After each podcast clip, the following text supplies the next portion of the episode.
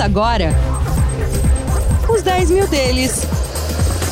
O reality cast que faz o seu tempo render. Salve, salve, senhoras e senhores! Estamos chegando para mais um episódio de Os 10 Mil Deles. Seja muito bem-vindo, seja muito bem-vinda e vamos juntos para mais uma aqui pelo YouTube ou pelo seu player predileto, sobretudo o Spotify, onde a gente também fala aí, no caso, em áudio para você. Olha só, mais uma semana e a gente chega na verdade volta à casa dos 14 mil reais. 14.050 reais, uma alta de meio por cento da semana passada para essa. Batemos o Ibovespa de novo. Carlos Castrucci é o terror do Ibovespa. O Ibovespa ficou um pouquinho atrás, cresceu 0,3% da semana passada para essa, a 119.261 pontos. O dólar no mesmo período recuou 0,7%, cotado a R$ 5,39. São os primeiros números. Eu saudar aqui o nosso gestor, aquele que cuida da estratégia de investimento, Carlos Castrucci. Salve, Carlão, tudo bem? Fala, Léo, tudo ótimo por aqui. Semana volátil, né? A gente teve bastante oscilação lá no mercado de ações, com o Ibovespa caindo 3% num dia, depois subindo três dias seguidos aí. E aí, fechando perto dessa estabilidade, né? Conseguimos ganhar do Ibovespa, ainda bem. E vamos explicar um pouquinho do que aconteceu durante essa semana. Vamos sim. E a gente começa essa explicação passeando por os fatos, né? Ou pelos fatos que mais chamaram a atenção ao longo dos últimos sete dias. Como é de praxe aqui, a gente destaca primeiro a pandemia da Covid-19, com alguns números importantes em relação ao Brasil e ao planeta. No caso do Brasil, já se chega à marca de 228 mil mortos, apesar do número trágico, a gente pode dizer. Há novidades no que diz respeito ao plano de imunização, chegada de insumos, no caso das vacinas da Fiocruz. Podemos dizer também que a Anvisa flexibilizou o processo de aceite das vacinas, abrindo mão da fase 3 dos testes. É possível colocar que a própria Sputnik 5, vacina russa, contava com uma certa desconfiança do planeta inteiro acabou surpreendendo a todos depois que um estudo divulgado pela revista Lancet comprovou uma eficácia altíssima desta vacina e o Brasil já está requisitando ela para encorpar o seu plano de imunização nacional. Então, tudo isso mostra que está havendo uma aceleração dentro do plano de imunização. Quanto mais esse plano for acelerado, mais pessoas vacinadas, seguras, e aí sim a normalidade pode se estabelecer, ainda que sob moldes diferentes, com todos os aprendizados que a pandemia impôs. E quando a gente vai para o mundo, vale colocar: assunto é vacinação, desde que as primeiras vacinas se tornaram realidades, esse passou a ser mais o foco do que mesmo o número de mortos, à medida que a vacinação pode justamente conter esse número de perdas, Estados Unidos e Israel estão dando aula sobre plano de imunização. É impressionante a velocidade, a agilidade, a disciplina que esses dois países, em especial, têm conseguido atingir nessa direção. A China não fica muito para trás, começou uma campanha de larga escala para fazer a imunização. Espera-se que o país continental consiga, com bastante agilidade, proteger a todos da sua população, a Europa, apesar de estar mais atrás, também vai pouco a pouco avançando nesse sentido. E aí, balanço da Covid à parte, a gente começa também a falar dos fatos, primeiro, internacionais que chamaram a atenção para além da pandemia. Vamos lá. Primeiro ponto: a negociação de pacote de estímulos nos Estados Unidos. Você já ouviu falar nesse pacote, já comentamos inclusive aqui trilhão e 900 bilhões de dólares.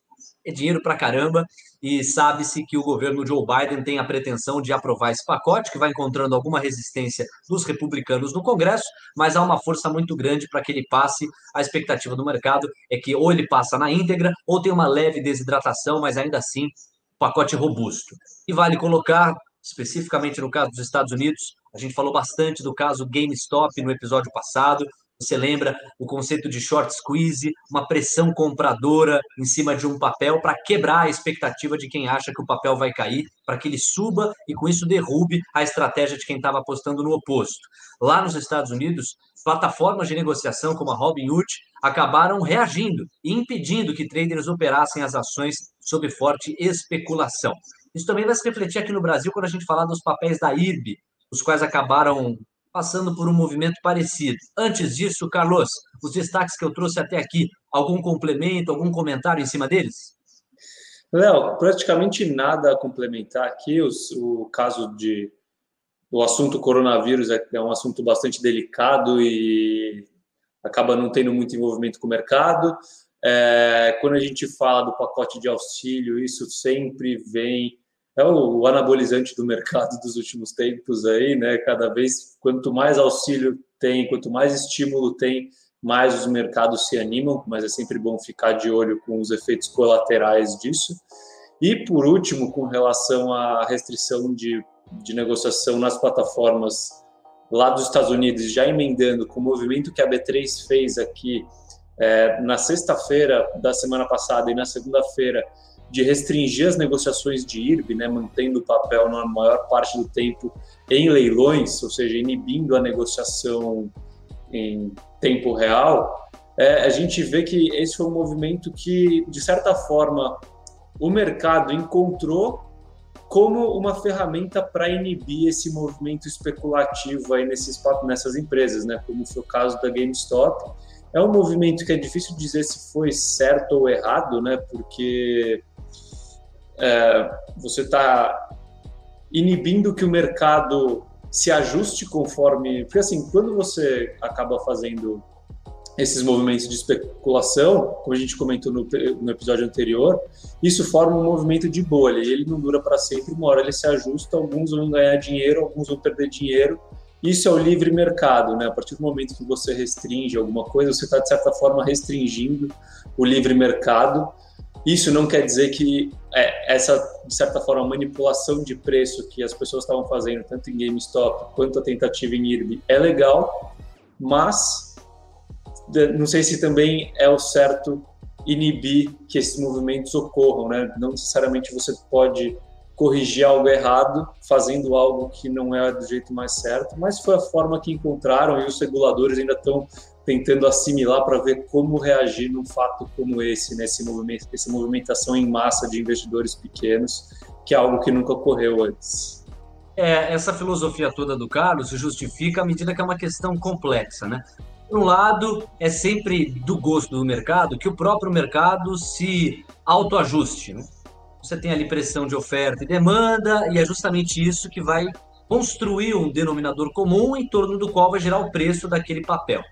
Quando você um movimento orquestrado, instrumentalizado. Foi o caso do GameStop nos Estados Unidos e o caso da IBM aqui no Brasil, onde uma rede de Telegram, um grupo de Telegram, orquestrou uma pressão compradora no papel. Quando você artificializa com muita pressão especulativa um papel, você, por um lado, não está mais deixando o mercado natural, né? Está forçando uma barra. E por outro lado, isso também é possível, porque as pessoas elas podem se articular para assim fazer. Qual que é a postura da B3 aí nesse caso? A gente lembra que a B3, que é quem cuida da bolsa brasileira, é um monopólio. Isso também não pode ser deixado de lado, né? Só há uma bolsa aqui no Brasil para você negociar. Isso facilita para a B3 decidir aquilo que ela julga correto, adequado ou não.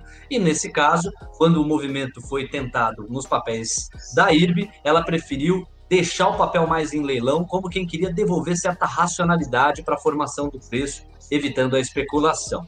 Para além disso, a gente pode destacar internamente que chegou ao fim a campanha e, por consequência, a eleição no Congresso Nacional. Estão eleitos Arthur Lira como presidente da Câmara dos Deputados e Rodrigo Pacheco como presidente do Senado.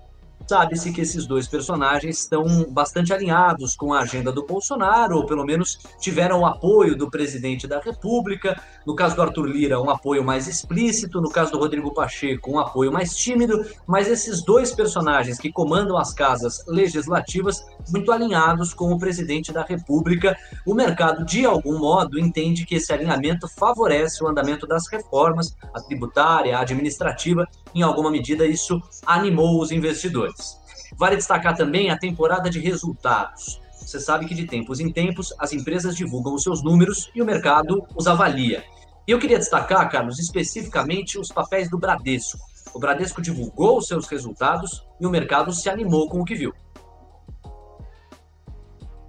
Sim, Léo. Assim, a gente já teve a divulgação aí dos três principais bancos privados do país, né? Então, Itaú foi o primeiro, depois a gente teve Santander no dia seguinte, e no outro dia a gente teve os resultados de Bradesco.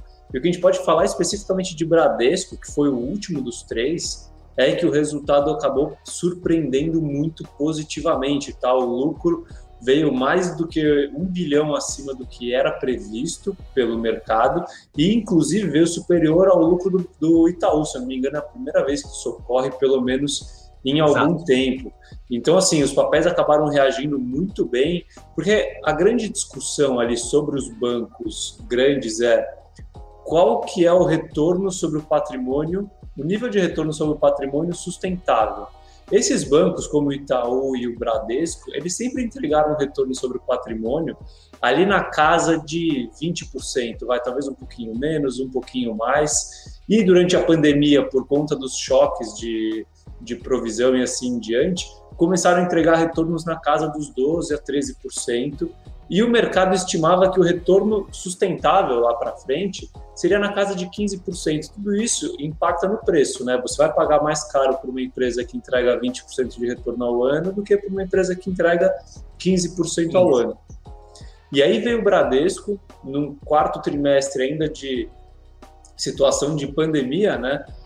E entregou um retorno anualizado de 20% ao ano. Como presidente do Bradesco comentando durante a teleconferência de que, de certa forma, esse é um nível que pode ser esperado daqui para frente, e afirmando que o nível de provisionamento está suficiente para cobrir com eventual inadimplência que deve ocorrer com um pico agora no segundo semestre de 2020.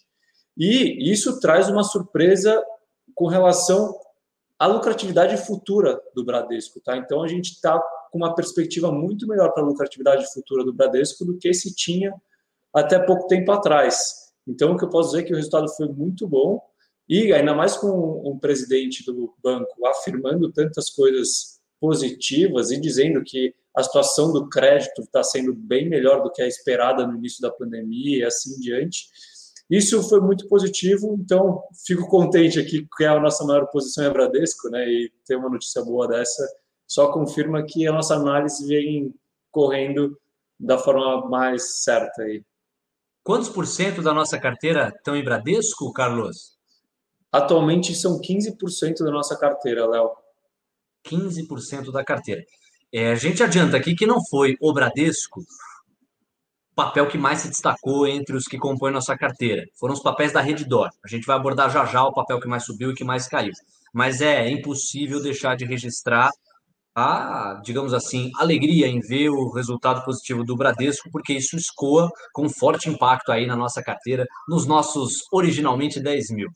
Carlos, os papéis do Santander também vieram positivos, com uma divulgação interessante. E os papéis do Itaú, apesar de não terem decepcionado, os papéis não, vai, os resultados do Itaú, apesar de não terem decepcionado, eles vieram mais ou menos em linha com o que se esperava.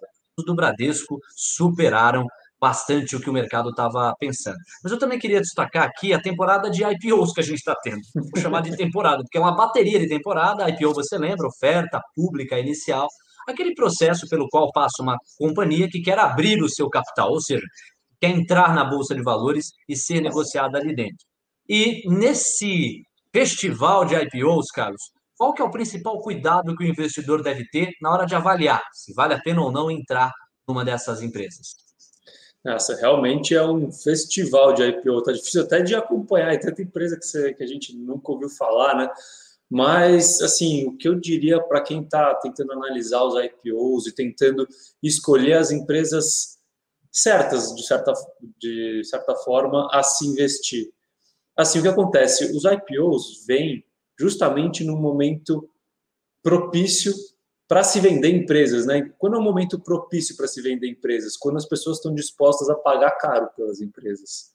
Então, quando a gente tem uma temporada grande de IPOs, a gente tem que uma, uma oferta grande de IPOs, a gente tem que tomar muito cuidado com o que está sendo ofertado, porque da mesma forma que empresas boas e a preços razoáveis fazem oferta, empresas não tão boas e com preços absurdos também fazem ofertas e a gente vê demanda por isso, porque as pessoas querem comprar o IPO de, por, de qualquer forma, né? ainda mais que você percebe que sempre no dia após o IPO acontece uma alta expressiva, o que, que nem sempre é verdade, mas é o que vem acontecendo. As pessoas acabam crescendo o olho para se investir nos IPOs e você pode acabar perdendo dinheiro por causa disso, tá? Então, alguns pontos que são muito importantes para se levar em consideração antes de entrar em qualquer IPO, a primeira coisa é a qualidade da oferta, sempre analisar o quanto vem de oferta primária, o quanto vem de oferta secundária, o quanto tá, a oferta está alinhada com os novos acionistas, né? E assim em diante. Isso é bem importante Carlos, você ler. Diga. Se você me permitir complementar, para ficar claro, oferta primária é aquela oferta cujo dinheiro vai direto para o caixa da empresa. Portanto, quanto maior a porcentagem de papéis de oferta primária no IPO, maior a tendência para se expandir o projeto daquela empresa, aumentar a atuação dela, aquecer o modelo de negócio em que ela acredita. Já quando a gente avalia oferta secundária, aí são é, os sócios, os acionistas que estão se desfazendo né, da, da, participação na empresa. É dinheiro direto no bolso do acionista, que está basicamente vendendo para o mercado a sua participação. Tanto quanto maior a oferta primária, mais atraente tende a ser o IPO. Dá para fazer essa leitura, né, Carlos? Sim, Léo, e até um ponto aqui para complementar, que aí é uma. Quando eu, eu percebo, eu desisto na hora de continuar minha análise do IPO, é o que eu chamo de oferta secundária escondida, tá? Que acontece muito. Então, quando você quando você analisa um documento de oferta, eles a, a empresa é obrigada a destrinchar como o dinheiro da oferta primária vai ser utilizado. Então, vai ser para abrir loja, vai ser para investir em tecnologia e assim em diante, tá? E às vezes o que as empresas fazem, elas fazem uma parcela da oferta primária elas utilizam para pagar os acionistas antigos de certa forma, entendeu? Então, seja pagando dívida com os acionistas controladores, ou, por exemplo, comprando franquias que são dos acionistas controladores, entendeu? Que é uma, uma forma de fazer uma oferta secundária escondida, e isso para mim é completamente errado. Acho que se você quer fazer uma secundária, você tem o direito, mas o acionista comprador tem o direito de saber que você está fazendo. Então, isso para mim é uma condição que me faz parar de olhar o IPO, porque você vê que tem problemas de governança ali. Perfeito, faz muito sentido e tem a ver com transparência acima de tudo. É para você se ligar e orientar o seu olhar nesse festival de IPOs que está rolando, a gente sabe. É um número elevado de empresas que estão querendo abrir o capital e chegando na vitrine ali da bolsa. Ó, vamos isso. repercutir o, o, fato. Você tem algum. É isso, Carlos? Você tem tenho, ponto tenho. sobre IPO? Diga, diga. Assim, eu falei muito da parte qualitativa aqui, né? Mas acho que é importante falar também rapidinho aqui, Léo, claro. de da parte de números das empresas, né? O que analisar no IPO, o que acontece? Tem muita empresa vindo nessa bateria de IPOs que são empresas tecnologia, muito ligadas à tecnologia, né? E que por conta disso acabam negociando a múltiplos muito altos, vindo a múltiplos muito altos. E por quê? Porque as pessoas esperam, ou pelo menos a empresa vende, que ela vai crescer muito por muito tempo e perpetuando esse crescimento forte. Então, o que é muito importante você analisar quando você vai comprar uma, uma empresa dessas que é muito cara é se a empresa realmente é capaz de entregar esse crescimento, tá? E como você analisa isso? Assim, tem várias formas, mas alguns várias formas, mas alguns pontos essenciais são: o primeiro é qual que é a capacidade dessa empresa de se manter sem competição, né? Será que se a empresa está conseguindo crescer tanto, não vai entrar vários competidores para essa empresa no futuro próximo? Qual, quais são as barreiras de entrada do negócio da empresa? Tem barreiras grandes ou tem barreiras pequenas, sabe? Isso é muito importante você analisar para saber se a empresa vai conseguir entregar crescimento que está tá sendo prometido.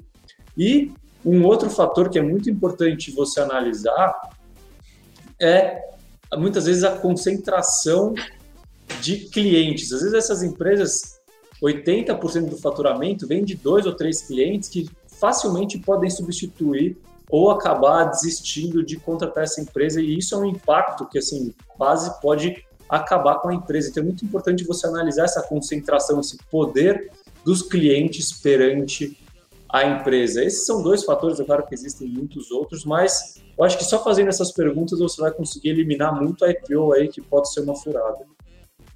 Boa. Direto para os papéis que mais destacaram essa semana, a gente adiantou que os papéis da Reddor sobraram, né? Cresceram 12,9%.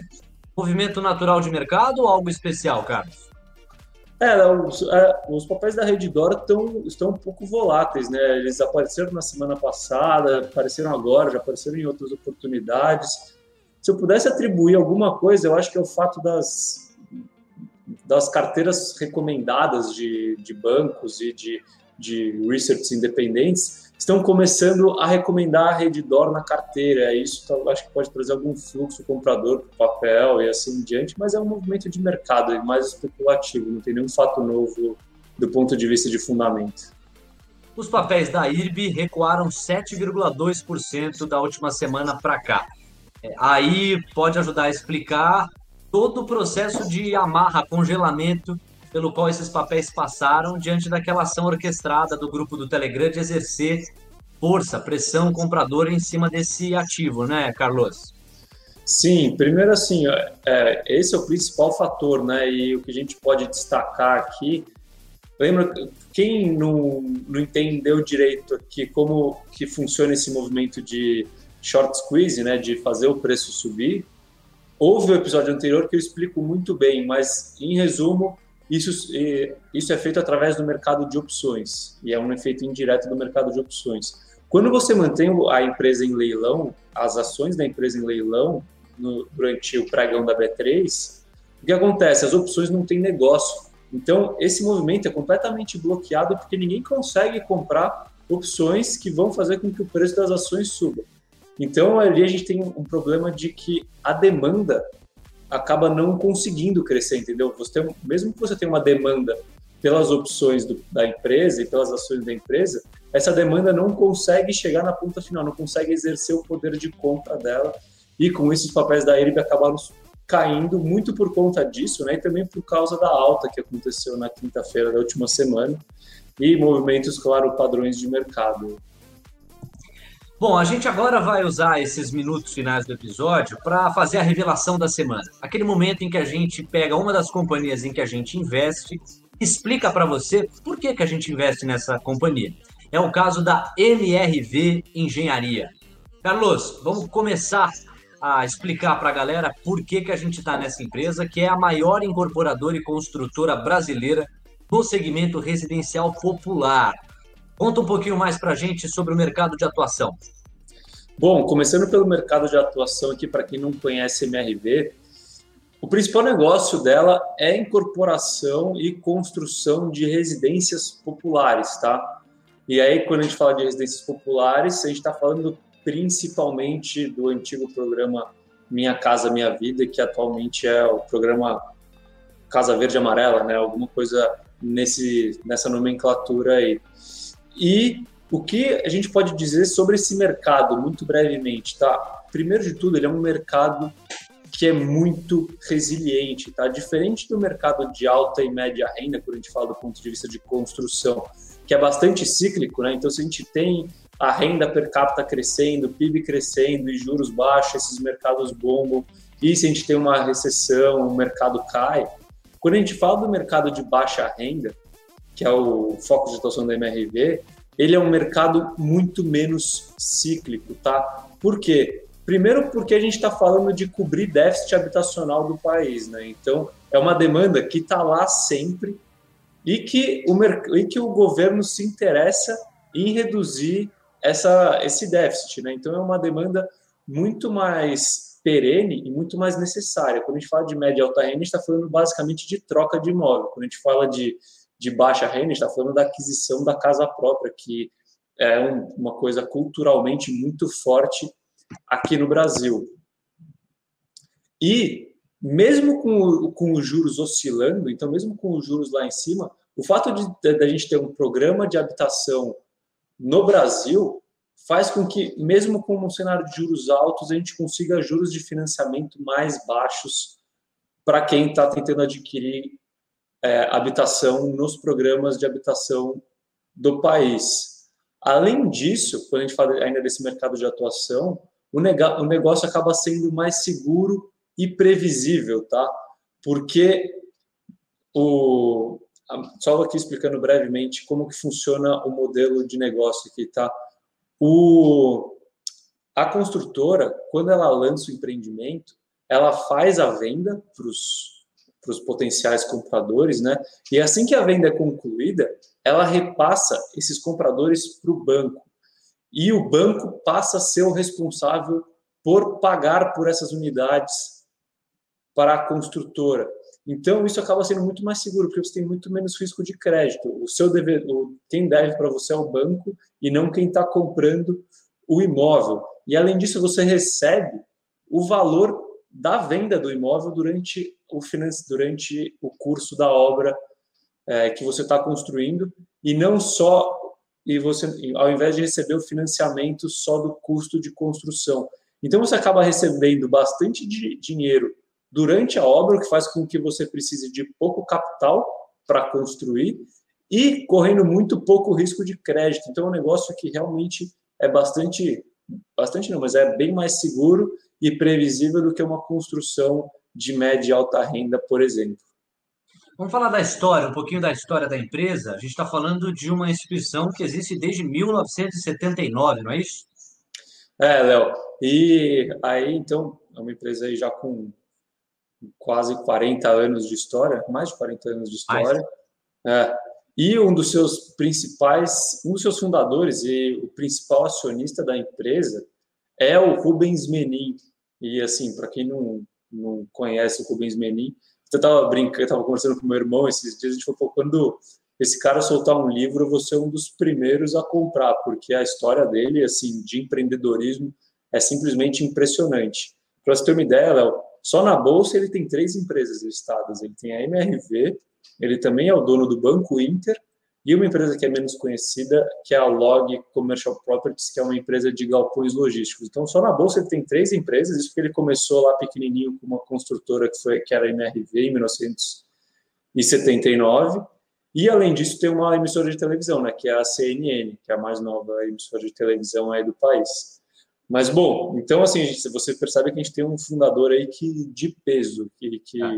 com um histórico de bastante sucesso, e ele ainda é o maior acionista da MRV, tá? ele tem 37% da empresa e é o atual presidente do conselho de administração da MRV. Carlos, em quantos estados essa empresa está presente aqui no Brasil? Um pouquinho dos números, quanto que ela vendeu, pensando em unidades residenciais, traz esse lado para a gente. Bom, quando a gente fala do tamanho da empresa, né, dá para dizer que a MRV hoje em dia ela é um monstro, tá? Ela é a maior, se for pegar em número de unidades, com certeza ela é a maior construtora incorporadora do país. Para você ter uma ideia, ela está já presente em 21 estados brasileiros, eu nem sei em quantos municípios, mas você vê que ela já está em quase todo o país no ponto de vista estadual.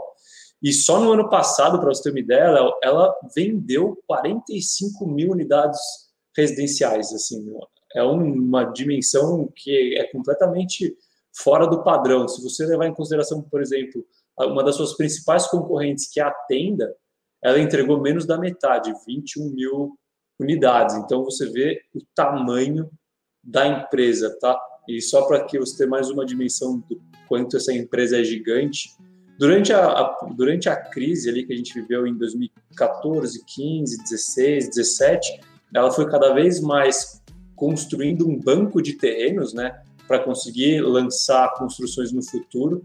E hoje em dia, esse banco de terrenos, eles estimam que eles com esse banco de terrenos, eles conseguem lançar 349 mil unidades. Claro que não em um ano, né? Mas você vê aí que se, ele, se eles mantiverem o ritmo atual de lançamento e de venda de 45 mil unidades, eles têm ali, vai, uns 7, 8 anos de vendas já que eles, eles só precisam construir, não precisam mais comprar terreno. Então é uma empresa que realmente é bastante robusta aí, quando a gente fala do, do mercado de construção.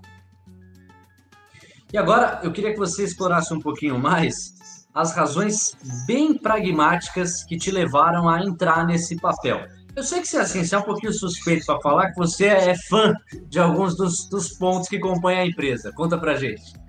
É, essa empresa até eu brinco que eu tenho, tenho que ter bastante disclaimer aqui dessa empresa, porque eu sou, eu sou bastante fã dessa empresa.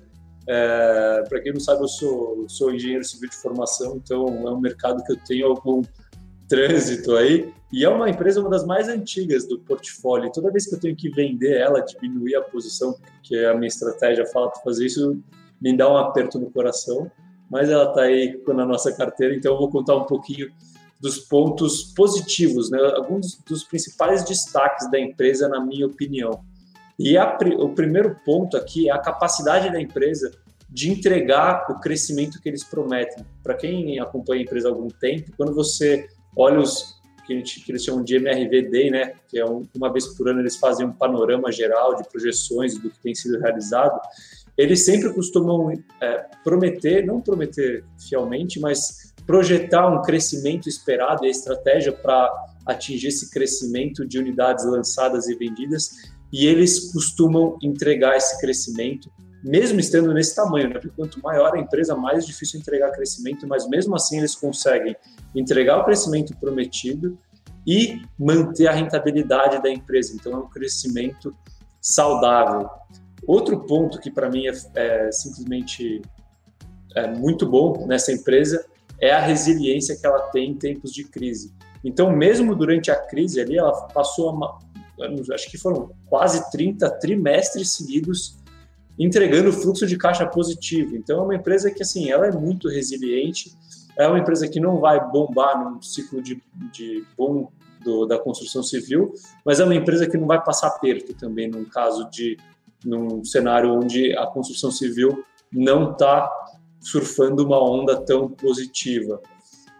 Além disso, um outro ponto assim que chamou realmente muito a minha atenção é a predisposição da empresa para inovação tecnológica, ganho de eficiência e adaptação do ponto de vista sustentável. Até os lançamentos mais novos da MRV vêm com, com placas solares para, primeiro porque é, é sustentável e segundo porque reduz o custo de quem está comprando, o custo de energia. Então você vê que é uma empresa que foca muito nessa parte de, de eficiência de uma forma mais ampla, né? E como eu disse, eu sou formado em, em engenharia civil e quando você analisa o mercado de construção civil no país, assim, você vê que é um, é um, é uma, é um setor que está atrasado, né? É um setor praticamente de manufatura, ele é é mal planejada, as, as obras são mal planejadas, a gente tem muito desperdício de material por conta disso, retrabalho e zero tecnologia aplicada no processo. E aí, quando eu conheci a MRV, você percebe que, assim, ela destoa completamente do, do mercado de construção civil brasileiro. Claro que o mercado vem evoluindo para tentar seguir o que a MRV implementa, mas a MRV tem um processo industrial tá, de, de construção e com bastante tecnologia aplicada. Então, quando você pega o processo construtivo da empresa, ele é um processo é, replicável. Então, todas as construções são replicáveis, é previsível, tem pouco desperdício, desperdício de material, porque é muito bem planejado. Está com constante inovação no processo construtivo para ganhar eficiência, aumentar a lucratividade e o ponto assim que é mais fora da curva para mim é o investimento e aplicação de tecnologia na empresa, tá? Então, para você ter uma ideia, Léo, eles têm um sistema de tecnologia para mapear aonde eles devem ter uma demanda maior e com isso encontrar terrenos para comprar, terrenos mais eficientes eles têm tecnologia aplicada para projetos, tá? Então os projetos deles são todos interligados para você não ter sobreposição, por exemplo, de uma viga com um cano, sabe? Que é uma coisa bastante comum na engenharia padrão. Eles têm tecnologia aplicada no processo de venda, então tem desde chatbot, né, de inteligência artificial, conversando com o, com o comprador para ver qual que é a demanda dele e já depois, na sequência, fazer uma análise de crédito dessa pessoa para ver se ela é capaz de comprar o imóvel e assim em diante. Eles têm uma plataforma de pós-venda depois e de gestão condominial e, assim, até na área jurídica, porque mercado de construção você tem muito processo trabalhista, né? É muita gente envolvida. Eles têm até uma análise, uma inteligência artificial que indica quando é, é quando vale a pena fazer um acordo dentro de, uma, de um processo trabalhista e por quanto vale a pena fazer o acordo. Então, você vê assim, o nível de tecnologia aplicada na empresa é simplesmente absurdo. Assim. E, por último, Léo, ainda tem um outro fator que eu acho super relevante na, na MRV, que eu chamo que, que eu falo que ela é uma incubadora de novos negócios no ramo de construção civil. Primeiro porque ela consegue utilizar o know-how dentro da empresa e depois usar a estrutura da empresa. Então, isso acaba gerando uma capacidade de valor adicional para a MRV quando você investe nela, porque você pode acabar tendo outras empresas relevantes fora MRV. A Log, que é a empresa de galpões logísticos, é um exemplo que foi parar na bolsa. E hoje em dia ela tem duas empresas de locação de imóveis, uma nos Estados Unidos, que é a HS, e a outra aqui no Brasil, que é a Lugo, que eu nem vou me estender aqui para não ficar muito comprida a tese, que tem um grande potencial de no futuro serem bastante relevantes para a MRV a ponto de fazerem um IPO e assim em diante e gerar bastante valor para o acionista da MRV. Tudo muito bom, tudo muito bonito, o quadro está bem pintado, mas vamos falar de riscos. Quais os riscos de se investir numa empresa como essa? Assim, os riscos, é claro que existem aqueles riscos padrões de mercado, né? Então, se tiver uma depressão forte da economia, se tiver um aumento de taxa de juros, tudo isso é claro que influencia a MRV. Mas se eu pudesse destacar um risco principal, tá, é o risco do fim dos programas habitacionais. A MRV ainda tem a maior parte da produção e venda das, das unidades residenciais da MRV estão enquadradas nos programas habitacionais, seja no programa Casa Verde Amarela, seja no, no SBPE, né, que vem o, o capital da poupança. Assim, a MRV, claro que está tentando cada vez mais diversificar o seu negócio, mas ela ainda é muito dependente desses programas. Eu acho que esses programas têm chance de acabar. Chance sempre tem, mas eu acho que a chance é muito pequena porque esses programas interessam para o governo e estão resolvendo um problema estrutural do país, que é esse déficit habitacional. Mas se esses programas acabarem, com certeza isso impacta muito negativamente o negócio da MRV, tá? Mas para concluir aqui, então, Léo, é... assim, eu estou investido na MRV, para mim faz sentido, mas por tudo isso que eu pontuei, isso não sou só eu que sei, né? O mercado também sabe interpreta tudo isso com bastante. É, gosta bastante do que a MRV faz, e por conta disso, o preço da empresa não é uma barganha, tá? Não é uma empresa barata que vai multiplicar, vai dobrar de, de preço em um ano e assim em diante, mas é uma empresa que, na minha opinião, tem capacidade de entregar retorno consistente no longo prazo, tá? E que pode surfar ainda nesse movimento de aceleração da construção civil. Então, mais uma vez, não é uma empresa que chega aí para dobrar de valor num, num espaço de tempo pequeno, mas é uma empresa com muita chance de entregar retorno consistente quando a gente olha no longuíssimo prazo e por isso eu gosto de estar investindo nessa empresa, fora todos os outros pontos positivos que eu destaquei aqui. Mas não é uma recomendação de investimento para ninguém, estou explicando a minha tese porque eu tenho a empresa na carteira.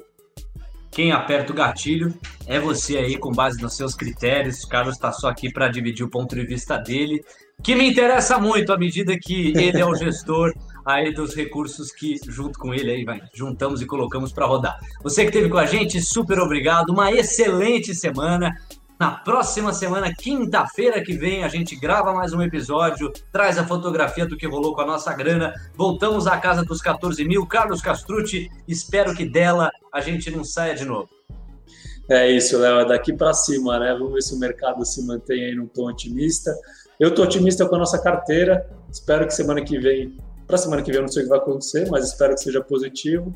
Mas no longo prazo vai ser bom, Léo. Vamos esperar aí. Semana que vem estamos aí. E um abraço.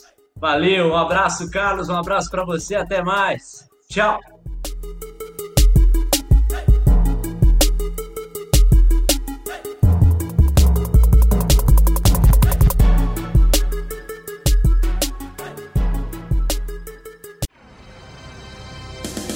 Semana que vem tem mais, uns 10 mil deles. Disclaimer.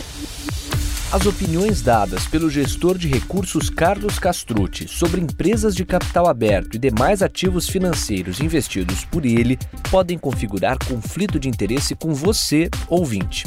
Deste modo, reflita sobre a precisão e a validade dessas opiniões a partir dos seus próprios critérios Além disso, qualquer comentário sobre investimentos reflete única e exclusivamente a opinião do Carlos.